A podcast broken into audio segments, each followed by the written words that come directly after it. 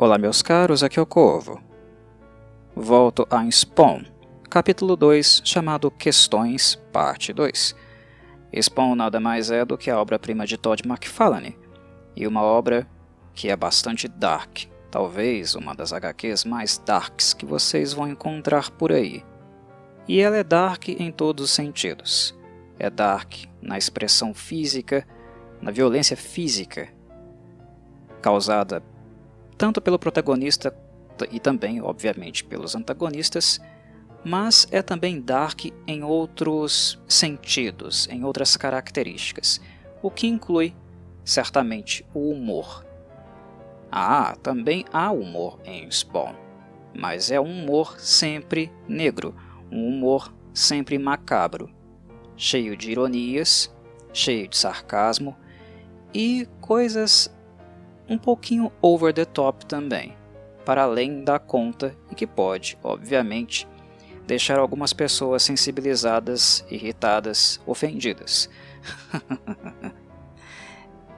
Nesta HQ, algumas personagens, digamos, concentram mais este aspecto do humor, e é claro que leitores, quem conhece o Spawn uh, minimamente, vai se lembrar a primeira figura que virá às suas mentes, é claro, é a figura do Violator, que é o, entre aspas, mentor desta cria demoníaca no mundo dos homens, né? Spawn, é, na verdade, auxiliado, acompanhado, mesmo que a contragosto, porque uh, se nós fizermos, na verdade, um balanço da relação entre Spawn e Violator, é claro que nós estaremos falando de uh, rivais, né, de inimigos, mas a princípio a função dele é orientar Spawn nessa segunda vida, nesse despertar, agora já como um cavaleiro do inferno, no mundo dos homens. E é claro, Violator tem lá suas ressalvas em relação a isso. A visão que ele tem de humanos se tornando cavaleiros do inferno não é exatamente a mesma que tem uh, o primeiro antagonista, né, grande antagonista da HQ, que é o Malpodia, que aqui ainda não foi introduzido. Mas Violator, em termos de humor, e agora retornando ao assunto humor, certamente é aquele que concentra uh, este aspecto humorístico dentro da HQ.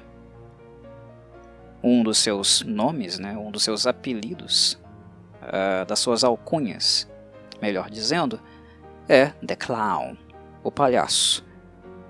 E a forma física humana dele, né, embora humano ele não seja, ele é um demônio purinho, não tem uh, nenhum tipo de vida pregressa, nenhuma relação com os humanos, ele é um demônio purinho mesmo em termos de casta mas a forma humana que ele utiliza quando ele se uh, metamorfoseia, né? ele também é um metamorfo.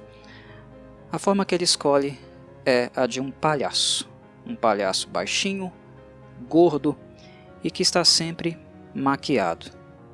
E essa escolha não é uma escolha puramente né, estética.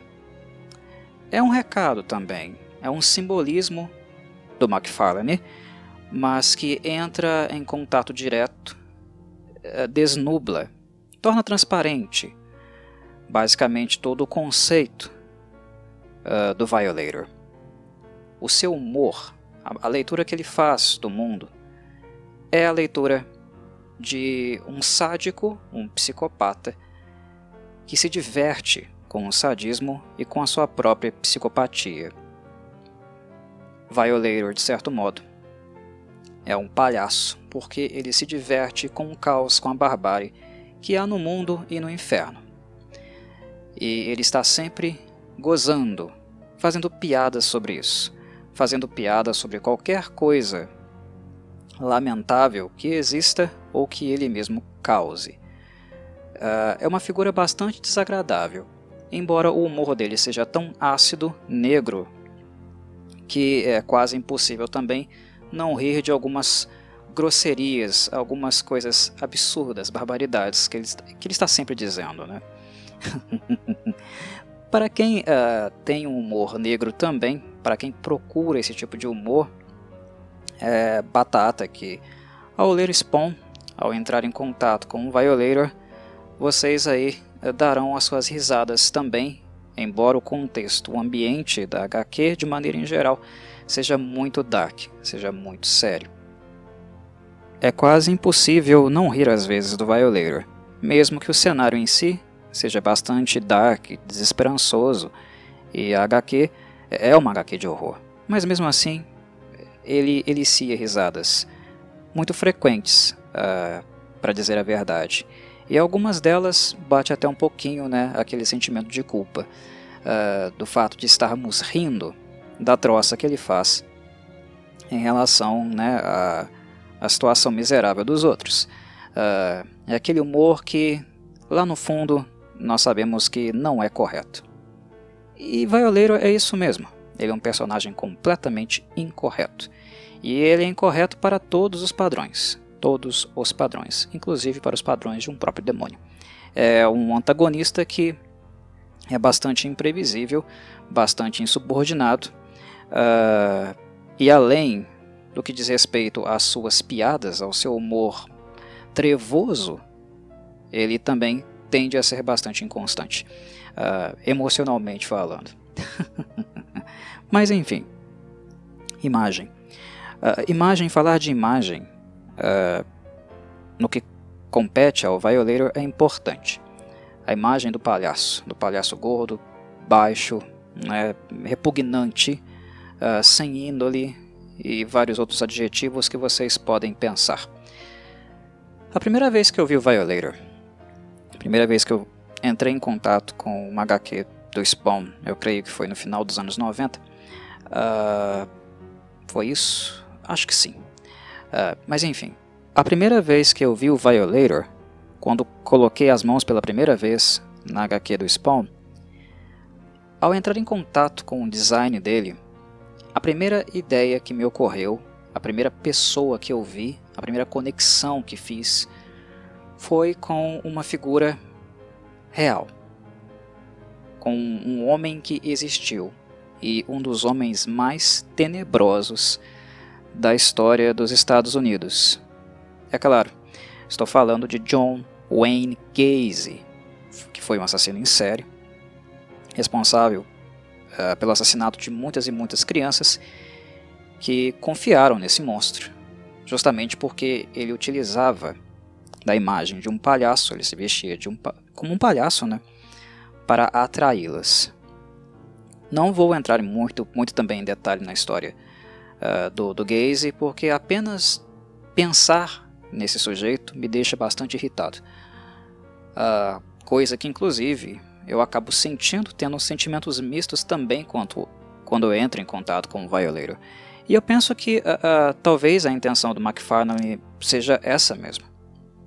Uh, de apresentar alguém que utiliza o riso, que utiliza o humor, mas que na sua essência é tão podre, mas tão podre, que te faz se sentir ambíguo. E essa ambiguidade, é claro, gera um certo desconforto um desconforto que vai ser bastante útil quando o Violator ficar muito, muito no holofote, quando ele começar a colocar as manguinhas de fora. É, é, é algo efetivo, preciso dizer. Uh, e não à toa, o Violator é considerado também né, um dos vilões uh, mais marcantes das histórias uh, em quadrinhos, né, de maneira em geral. Na verdade, eu acho, penso, que ele poderia ser até mais reconhecido do que ele é, porque, por não se tratar aqui de uma obra de DC ou Marvel, é claro que Spawn e Violator eles ficam no, segundo, no segundo plano, né? Por causa da, do poder, da força, do prestígio, popularidade que essas duas empresas possuem. Mas se ele fosse mais conhecido, e se Spawn não fosse apenas uma HQ destinada ao público adulto, coisa que não me agrada imaginar né, uma adaptação mais leve, mas enfim, se uh, de maneira em geral houvesse um conhecimento mais pleno da obra, se ela tivesse chegado a muitas pessoas, talvez o Violator seria um dos vilões uh, mais marcantes e se esbarrando com alguns clássicos aí. Porque ele é realmente muito bem construído, ele é bem interessante por apresentar essa dinâmica. Ser alguém completamente uh, que nós uh, iremos odiar, que teremos asco constante em relação a ele, em virtude das coisas que ele fala, é, do próprio gestual dele. É, o bicho é muito nojento mesmo, ele faz certas coisas que eu não vou nominar aqui. É, mas ao mesmo tempo ser uma figura que o seu caminho, né, a sua ferramenta principal é a tentação. E é tentar perturbar os outros, principalmente o Spawn, por meio do humor do humor negro, do humor sádico. E é alguém que aparenta ser, né, tem um aspecto físico que nos remete, nos lembra muito ao John Wayne Gacy. Só por nos lembrar disso, a presença dele, a imagem dele acaba sendo bastante incômoda, temerária. Mas isso funciona. Uh, funciona muito bem porque ele é um antagonista, ele é um demônio. E demônios, de maneira em geral, não são figuras que, uh, numa HQ de horror, numa HQ com o tom que Spawn tem, uh, não são o tipo de criatura que nós necessariamente tenhamos que sim, nos sentir à vontade, uh, vê-las aos montes, uh, entrar em contato com elas e esse contato ser seguro, sempre seguro. Não. Uh, McFarlane é agressivo nesse sentido né? Mesmo o Violator sendo um personagem de humor, ele nunca é seguro. E lê-lo também nunca é seguro, porque ele pode dizer absolutamente qualquer coisa, uh, em qualquer momento, e uma coisa extremamente impoliticamente correta. Ele pode dizer coisas absurdas realmente, coisas que machucam aquele que, que lê, que ofendem aquele que lê, uh, porque ele é um monstro, ele é um demônio, é um demônio que goza, gosta de ser demônio. Ele tem um prazer absoluto por ser um demônio. Violator não tem um prazer pelo inferno, não tem um prazer pelos outros demônios, ele não tem apreço por qualquer outra coisa uh, que não seja ele mesmo. E inclusive uh, neste capítulo aqui, questões parte 2, tem um trecho né, que ele, ele fala abertamente: Ah, como eu me adoro e não gostaria de estar na pele dele, no caso do Spawn, né, no sentido da tormenta, né, daquilo que ele irá fazer com o Spawn, atormentá-lo né, até não poder mais. Mas ele inicia a frase com Ah, eu me adoro, e ele se adora mesmo. Ele se adora profundamente, ele se adora em toda repugnância, uh, sentido pecaminoso possível de ser atribuído a ele. Ele goza com isso. E é apenas ele. Né? Uh, então é um personagem muito, muito maligno. Um personagem do ponto de vista do humor negro muito engraçado, mas ao mesmo tempo muito, muito maligno. Então, basicamente, questões parte 2, uh, ah, a função do capítulo em si é a função de introduzir esse personagem, esse antagonista, que no caso de Spawn, certamente é o mais recorrente de toda a obra do McFarlane. Violator é tão importante para o construto da obra, né? Uh, para a HQ em si, uh, tem a mesma importância que o Spawn tem. Ele não é o vilão central deste arco, obviamente não, uh, mas em termos de importância, presença, continuidade, né, uma figura que está sempre ao lado do nosso protagonista, né, essa, essa figura definitivamente é o Violator. Né? Se as pessoas pensam, por exemplo, em Batman e lembram automaticamente do Coringa, é, pensar no Spawn é pensar também automaticamente no Violator. E aqui a função deste capítulo, desse segundo capítulo, é fazer isso, apresentá-lo uh, de maneira rápida, concisa, mas perspicaz, direto ao ponto, mostrando exatamente o que ele é, né? O que ele é, mas não totalmente o que ele é capaz de fazer. Isso, claro, que os próximos capítulos, os próximos arcos vão trazer, aprofundar muito mais.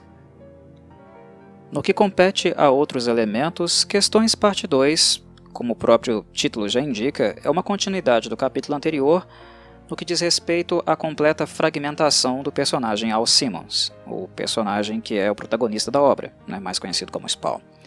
Uh, como vocês devem se lembrar, o retorno dele para a Terra foi completamente fragmentado. Ele não foi apagado, completamente anulado, porque ele se lembra uh, de si. Ele se lembra que viveu, ele se lembra que tinha uma esposa, mas isso basicamente é aquilo que no momento uh, em questão é o que ele se lembra. Mas já é alguma coisa, é um elemento, um indicador de self, um indicador de quem eu sou, né? Uh, e da possibilidade de recobrar, reconquistar aquilo que perdeu. Uh, então ele não vem completamente anulado.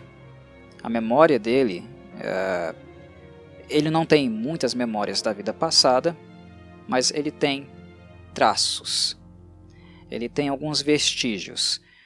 E o que nós vamos observar na continuidade do texto, da narrativa, é esses vestígios ficando cada vez mais e mais é, presentes, inclusive aumentando em número.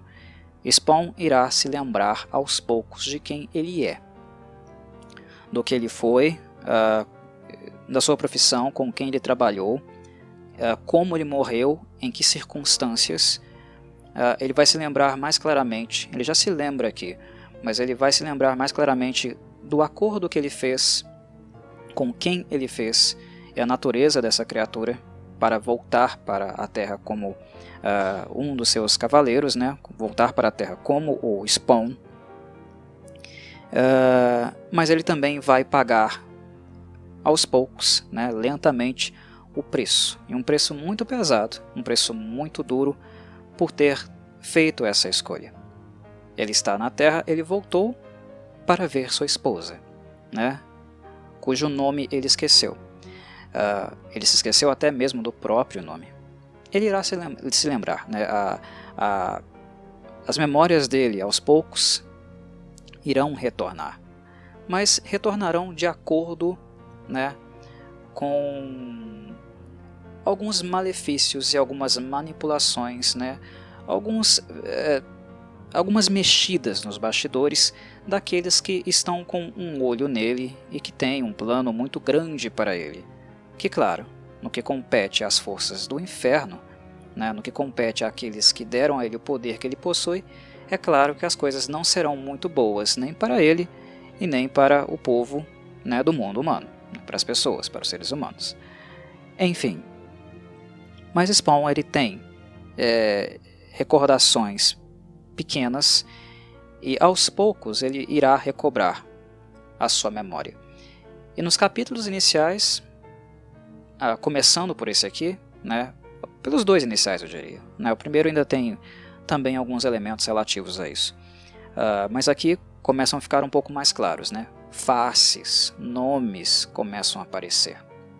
Como por exemplo a face de Jason Wynn, que é outro antagonista, é outra figura central aqui neste princípio de arco.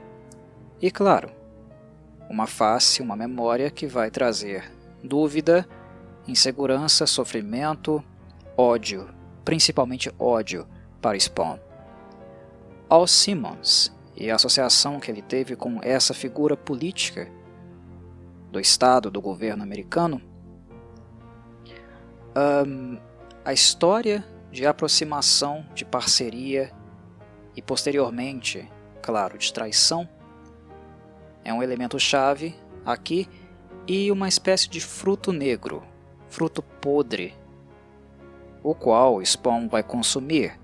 E claro que o seu uh, contratante, aquele que o enviou para a Terra, tem muito interesse que ele faça tal consumo, que ele consuma essas coisas aos montes. As memórias que retornam da face desse homem de Jason Wynn, junto com todas as memórias que ele quer ter e não pode, a memória do seu nome, do nome da sua amada, de quem ela é, da perspectiva de estar com ela. aquilo que retorna e aquilo que insiste em não voltar nutrem em Spawn sentimentos negativos. E é claro, sentimentos que o machucam como caco de vidro. E tudo aqui, obviamente, é intencional. Simmons sabe do seu acordo, sabe qual foi o trato que teve para retornar à Terra. Mas, como todo acordo com o demônio, ele não necessariamente leu a letra miúda, se é que ela estava lá. E aquilo que ele ganhou não necessariamente foi aquilo que ele vislumbrou. Simmons não leu as letras miúdas. Simmons fez um acordo com um demônio. Simmons foi ingênuo. Mas, ao mesmo tempo, isso reflete o tormento, o desespero que é estar na condição em que ele estava, passando pelo sofrimento que ele estava passando devido aos atos que ele cometeu em vida. Ele era um militar, ele matou muitas pessoas, muitos crápulas, muitos inocentes, e mesmo quando um sentido ético, um princípio moral, algo pesou em seu julgamento, o que levou, no caso, uh, o mesmo à ruína, esse julgamento, essa condução ética, né, esse, essa tentativa de afastamento de um sistema podre de manipulação, de condenação dos mais fracos, não foi suficiente para redimir todos os pecados que Simons cometeu. Então ele desceu ao inferno.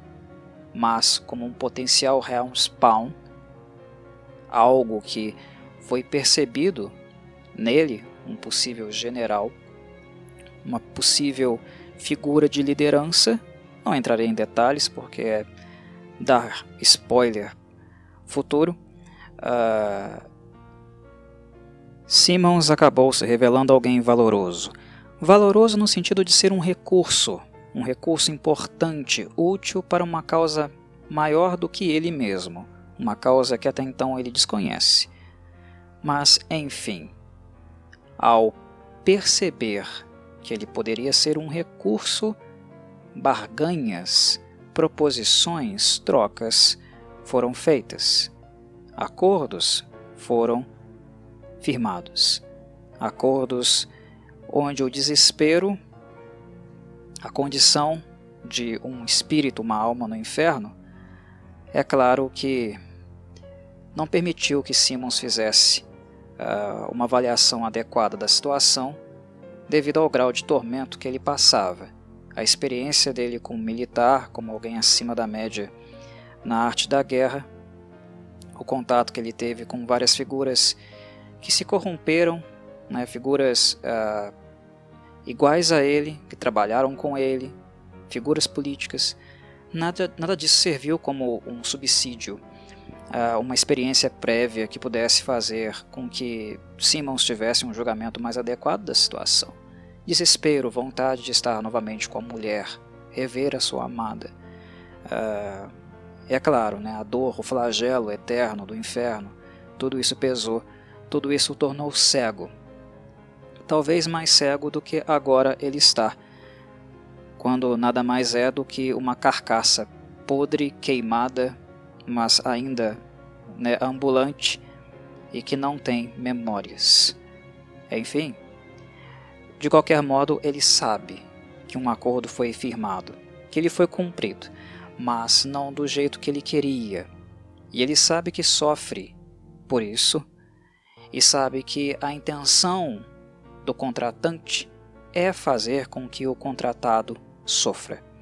E isso nutre nele ódio, ressentimento. Mas isso é alimento. Isso há uma razão de ser. Simmons é uma marionete que sabe que é marionete, não entende ainda por que é, mas sabe que é marionete.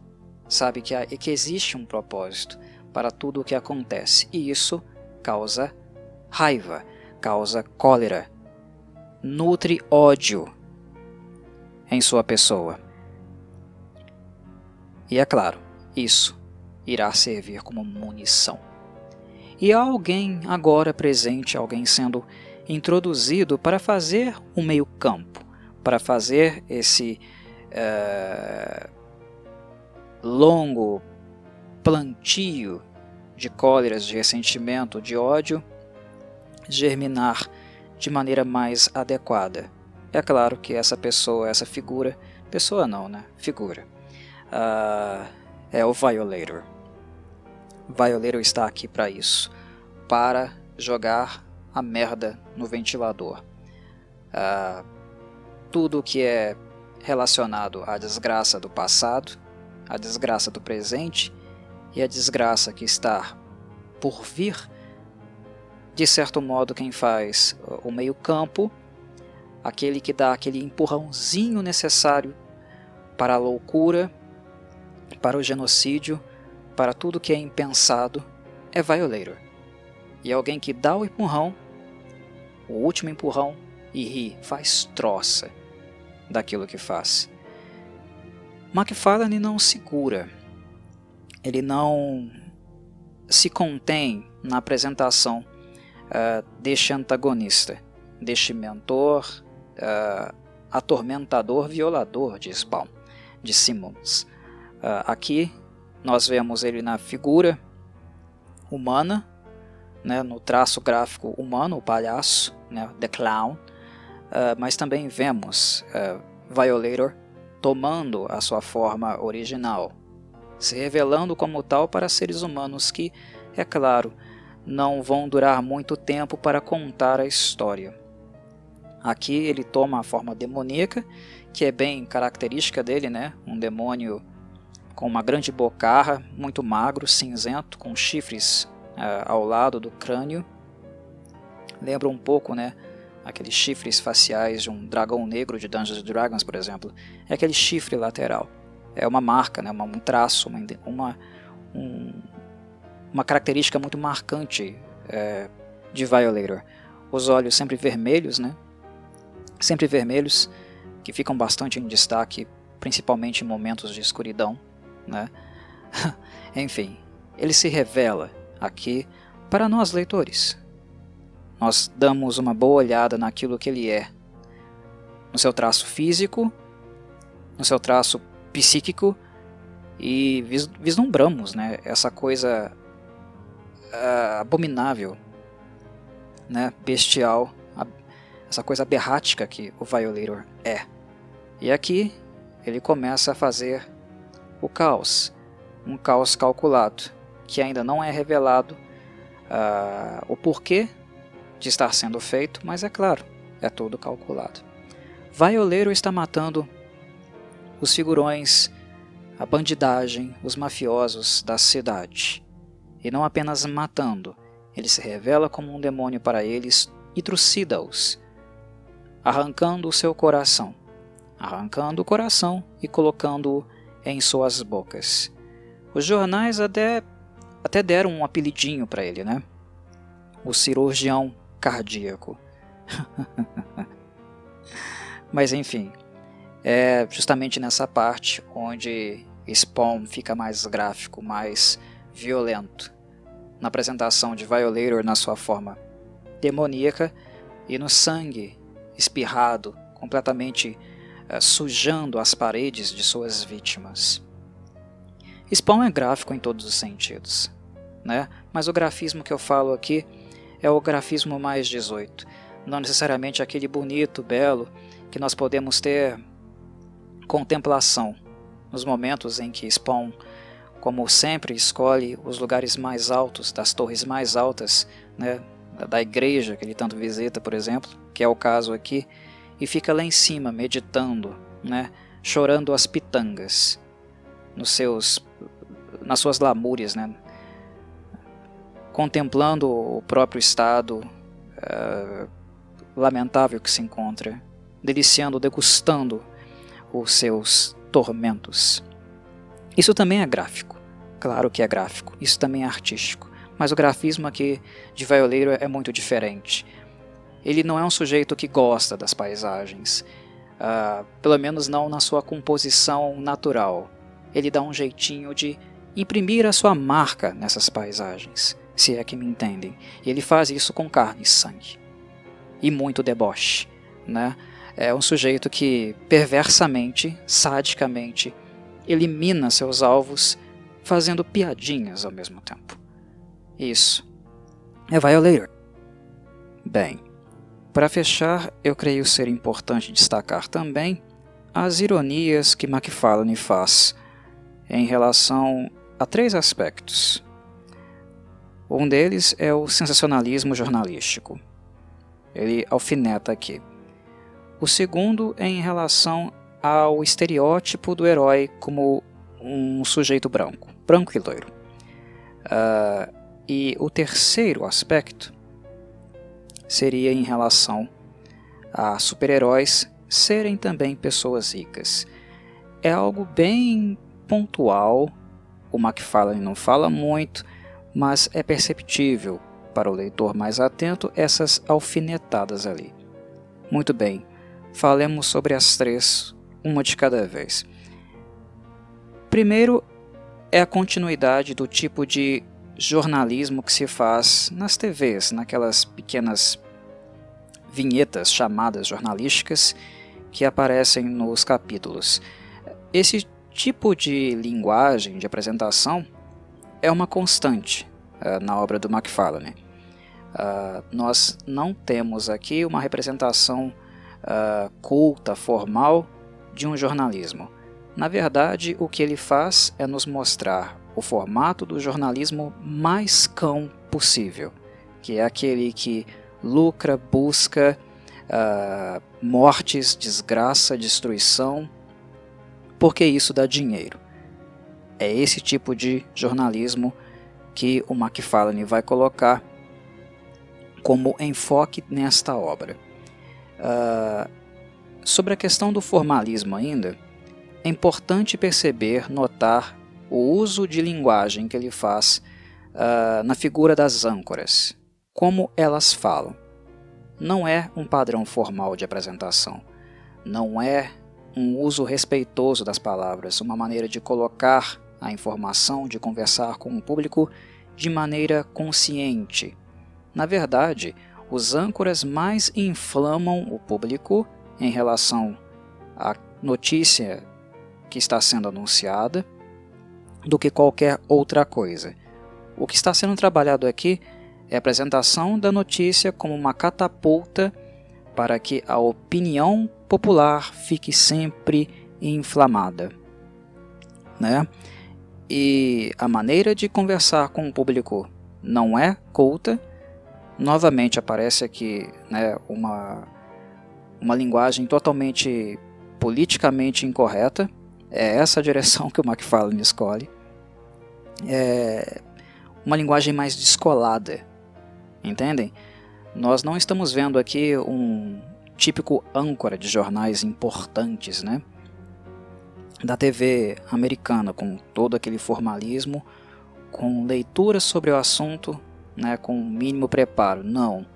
São sujeitos, pessoas que falam apenas o que vem na mente. Né? É uma fala completamente movida pelo sentimento. E o sentimento, no caso aqui, é de revanchismo, porque uh, as âncoras jornalísticas uh, desestimulam o público a seguir por um caminho mais legalista em relação uh, aos assassinatos dos mafiosos, né? Ah, assassinatos estão sendo cometidos com os criminosos da cidade. Ah, que se dane. Uh, são mafiosos, são bandidos, tem mais é que morrer mesmo, né? Não há aqui nenhum uh, elemento que aponta para a justiça, para o meio legal. Né? São mafiosos, são bandidos, precisam ser julgados, mas quem os mata também é criminoso. Né? Mas aqui há, na verdade, o acento no ódio, na cólera, na fúria das pessoas. É um sensacionalismo que prega justiçamento e não justiça. É um sensacionalismo que desqualifica os meios legais. Os meios legais que, né, segundo uma legislação para todos, é equânime. Diz a todos, né, se aplica a todos. Mas aqui, esse jornalismo policialesco, né, que incita violência, incita ah, o sentimento né, de revanche, prega algo do tipo: ah, não é necessário investigar quem matou os mafiosos. São mafiosos mesmo, menos um bandido no mundo, que vão para o inferno. Né? Ah, é um procedimento que incita né, esse espírito de revanche, né, de vingança, e ignora, é claro, toda a estrutura uh, judiciária, toda a legislação que é a carta, o documento, né, o molde que se aplica para todas as pessoas, todos os cidadãos, indiscriminadamente. Né? Não dá para fazer essa diferenciação, né? julgar alguns de um jeito e outros de outro. Uh, não dá para não levar em consideração que assassinato, independente de quem seja, é crime também. Mas o que o McFarlane está fazendo aqui é apontar essas coisas né, como coisas que acontecem. A gente vê muito isso nos meios de comunicação. De pessoas que ah, incitam o ódio, esse espírito revanchista, é, e que ao mesmo tempo espírito que tende a ignorar todos os procedimentos legais, né, toda a estrutura judiciária, que de acordo com um julgamento né, adequado, justo, técnico, né, que diz respeito a todas as pessoas e não pessoas em particular, né, que está amparado em códigos, uh, fará apreciação de cada caso. Né? É, mas enfim, é o McFarlane alfinetando, ele mostra né, uh, como o procedimento normalmente é feito em programas do tipo. Uh, ele não veste esses personagens, né, esses âncoras jornalísticos, com aquela capa, com aquela máscara né, da suposta uh, imparcialidade, né, de uma ética jornalística. Não. Ele deixa essas pessoas completamente nuas. Né? Muitos profissionais não se mostram porque uh, poderiam ser julgados pela opinião pública mas em um ambiente de total violência, né, em um ambiente onde é naturalizado, normatizado discurso de ódio, eles mostram quem são. E uh, uh, o McFarlane mostra isso aqui também. Né, ele mostra esse tipo de jornalismo, esse jornalismo cangaceiro. Uh, e claro, né, é típico, comum e perfeito para o ambiente sempre bélico, né, sempre odioso de Spawn. É, é, o tipo de coisa que a gente vai encontrar aqui sempre. Bem, vamos lá para a questão é, do Spawn. Uh, em um pequeno momento no capítulo, ficar branco e loiro. Ele estava testando os poderes dele, porque ele queria voltar a ficar apresentável para a esposa, que ele não sabe onde está uh, não sabe como se chama, mas enfim, ele já projeta esse encontro, ele já vislumbra essa possibilidade, é tudo o que ele consegue pensar de fato.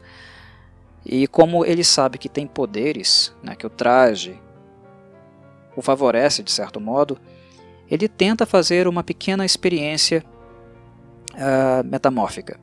Né? Ele tenta criar uma pele para ele, voltar a ser o Al Simmons que ele foi e ele fica branco. ele fica branco, fica loiro e também fica puto. Claro, ele fica completamente ultrajado, porque Spawn é um dos poucos protagonistas né, dos quadrinhos negros. Né? O Spawn, o, o Blade, uh, o Pantera Negra, uh, são pouquíssimos. Né? E como o, o Blade e o Pantera, o Spawn, ele se orgulha de ser negro. Ele tem um, um sentimento uh, de pertença muito grande, né? E, e isso se uh, acaba se, sendo reforçado aqui. É curioso, é interessante como em praticamente toda a obra nós não veremos uh, pele na personagem, não é? Nós não veremos uh, uh, Spawn necessariamente é tratado como um, um, personagem negro, mas em momentos onde isso aparece, onde há uh, espaço para esse tipo de comentário, o McFarlane faz. Ele não vai trabalhar muito, ele não vai tornar a, a narrativa muito densa a esse respeito, mas em Wanda, Cian, uh, no próprio Al, quando a questão aparecer, haverá algum tipo de comentário bem implícito uh, e ele vai deixar possibilidades para algum tipo de reflexão. No caso aqui, o Al Simmons ele fica muito, muito desapontado, uh, devido ao fato do seu poder apenas transformá-lo em um sujeito branco e loiro. O comentário aqui é um comentário de estereótipo. Totalmente. Porque o que o McFarlane está apontando é que, eh, de maneira em geral, salvo raras exceções, assim são representados os super-heróis né? Uh, das empresas que concorrem com ele, empresas que inclusive ele trabalhou no passado. DC, Marvel, né? Uh, as grandes uh, publishers do mercado, a maior parte do catálogo deles, do portfólio deles, é composto por super-heróis brancos e loiros, né? Ou se não forem loiros, né? Ruivos, mas enfim, são brancos. E são brancos de, de, de pele, né, de etnia, mas também de espírito, de ideologia, é tudo isso. Essa é a constante, né? esse é o status quo. Isso mudou, mas mudou apenas no século 21. Spawn é uma publicação lá do início dos anos 90. Não havia tanto comentário assim naquela época, não. Embora, né, é, Pantera, Blade já existissem também. Mas eram obras vistas mais como secundárias. Eles não tinham assim tanto protagonismo, né? Protagonismo quem tinha era Bruce Wayne, Clark Kent, Tony Stark, né? Uh, mas enfim, os brancos, o estereótipo né, do herói branco, macho man, super inteligente, rico, bem sucedido. Uh, uma coisa que inclusive os detetives aqui, em um pequeno diálogo, uh, comentário, ao consultar as notícias nos jornais, ver aquelas partes, né, aqueles quadrinhos dos super-heróis que normalmente saem em algumas publicações, algumas uh, redações, um deles comenta, né? Caramba, por que todo super-herói tem que ser rico? Dá para imaginar um herói que não seja rico? O McFarlane está aqui cutucando, ele está apontando para estereótipos, né?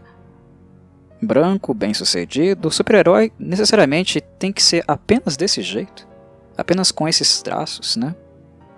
Isso sem falar na questão do anti-herói, porque Spawn também não se uh, encaixa muito bem né, como um, um herói tradicional. Na verdade, o, o, o Spawn é bem. Um, ele é bem carniceiro, né? Extremamente carniceiro né, um justiçador também, né, ele não é legalista. Eu havia comentado sobre legalismo na, no, na crítica anterior, no apontamento anterior, mas o Spawn também tampouco é. Né, ele, ele destroça, ele arregaça com os vilões que ele encontra pelo caminho. Ele não está nem aí. Na verdade, uh, no background dele, ele já era um assassino né, quando ele era militar. Embora tivesse um código de ética ele minimamente tentava seguir. Quando não foi possível, ele tentou se esquivar e deu no que deu. Mas enfim, né, o, o, o ele faz uma obra brutal, ele cria uma, uma obra que é a expressão pura da barbárie, mas nem por isso ele deixa de fazer certos comentários. Não que ele vai colocá-los em prática na obra dele, mas ele vai cutucar, ele vai ironizar. Ele tem uh, na sua forma de escrever e pensar, tanto algo do Spawn como algo do Violator. É o mesmo autor, é o mesmo autor construindo essas personagens, falando delas e através delas uh, revela-se algo do humor, né, do próprio, da identidade, da visão de mundo que ele quer criar. É, é bem, bem curioso. Em relação a essa questão da riqueza, né, os super-heróis serem o Tony Stark, o Bruce Wayne, serem ricos, o Clark não era rico, mas ele não precisava ser também, né? o Clark Kent. Uh, o Superman é completamente idealizado. Mas enfim, sobre essa questão da riqueza e dos super-heróis serem pessoas ricas, né, com recursos, é importante a gente perceber também que o que o McFarlane está fazendo um movimento de encontro com a realidade, é, de deixar né, o ideal, o fantástico, né, o fictício e olhar mais para o real também, na medida em que ele escolhe dois detetives para fazer esse comentário. Ou seja, ah, quando a gente se coloca no lugar dos detetives e vislumbra isso, né, super-heróis, sempre os ricos, é quase impossível não perceber ou não se tocar que a reflexão feita por eles vai em direção ao próprio trabalho, né, a atividade profissional que eles desempenham.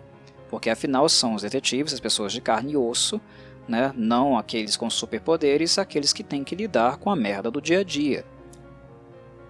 Certo? A reflexão aqui ela pode ser e aponta pelo menos para algo muito mais profundo. Os caras estão olhando para o noticiário, eles estão vendo os quadrinhos nos jornais, né? Os heróis que ali são representados como sendo os ricos, uh, sem problemas de ordem maior, além do que aqueles que, que eles escolhem confrontar graças aos seus superpoderes, e os caras também pensam sobre a própria condição deles. Há aqui a presença de políticos exigindo deles relatórios e mais relatórios, cinco, seis relatórios numa noite, os caras não comem, não dormem, esses mesmos políticos são os corruptos que ajudam direta e indiretamente para o aumento e incremento da violência e depois vêm cobrar resultado. Uh, tem a mídia inflamando as pessoas, né, exigindo também violência, sangue nas ruas. Uh, eles são sempre muito mal pagos. Os danos da profissão são físicos e mentais. Enfim, o que o McFarlane faz é crítica. Não à toa ele está escolhendo detetives para inserir no capítulo esse tipo de comentário. Os profissionais da segurança pública não estão próximos, em nenhum sentido, uh, da idealização né, dos heróis dos gibis. Ah, mas Spawn é né, um gibi de super-herói, né, ou de anti-herói, que tem superpoder e tal. Sim, sim mas não por isso comentários serão escassos ou infrequentes nesta obra aqui. A questão é que, ao invés de comentar de maneira pedagógica, Spawn é bruto. É a HQ é como o seu protagonista, bruto. E como os seus antagonistas também, mais brutos do que ele. O comentário é sempre um soco. Ele é esfregado na cara. Pensa sobre ele quem tem capacidade para tal. Reflete quem tem consciência do fato. Quem não tem, problema. Uh, o McFarlane não vai fazer muita questão de comentar uh, algo que ele inseriu na narrativa, né, por meio do sarcasmo, da ironia, né, do desprezo. E ele faz isso com bastante frequência. Mas não esperem um autor gentil, alguém que vai estender-lhes a mão, um professor, alguém que está fazendo comentários para fazer vocês refletirem. Não, muito pelo contrário. Eu não estou dizendo isso. Na verdade, a minha sensação com o Todd McFarlane é exatamente a oposta. Ele não é um autor que faz comentários na sua obra uh, com o objetivo de fazê-los refletir de algum modo. Ah, eu vou inserir críticas aqui porque assim os meus leitores vão uh, pensar sobre isso, refletir sobre isso, e isso vai agregar alguma coisa a eles. Não. Na verdade, Spawn é bem transparente no sentido de ser uma obra onde McFarlane se expressa naquilo que o incomoda em determinado momento. Uh, é uma obra onde ele se expressa expressa suas ideias, seus incômodos, aquilo que o está fazendo pensar em uma determinada época, as questões daquele contexto. O McFarlane desenha e escreve Spawn para ele mesmo. Uh, gostem ou não, uh, tenham uh, afinidade, se identifiquem ou não, para ele eu acho que não interessa. Não interessa o que vocês vão pensar daquilo que ele coloca na obra, da maneira como ele comenta e critica algumas temáticas, ele não está absolutamente nem aí. Ele está utilizando a obra para trabalhar, alfinetar, trazer questões que interessam a ele. A motivação central, aquilo que ele segue é o seu próprio desejo.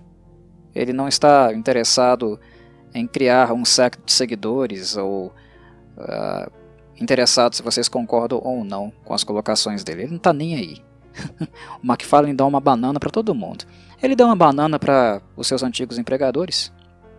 Não deu? Sendo eles quem eles são? Então, não é com os seus leitores e fãs que ele vai estar tá, assim tão preocupado. Ah, no que vocês vão achar, no que ele vai colocar aqui, né, se vão se sentir ofendidos inspirados, ele não está nem aí. Mas ele usa sim, Spawn como um canal de expressão, expressão para as temáticas, as questões que são mais emergentes, imediatas para ele em um determinado momento, na época onde ele está escrevendo, né, desenhando, arquitetando, consolidando esses capítulos. E é isso. Por hora é só. Talvez em algum momento eu volte a comentar mais, trazer mais um pouquinho de Spawn aqui no canal. Obrigado a todos por ouvirem e saudações Corvides.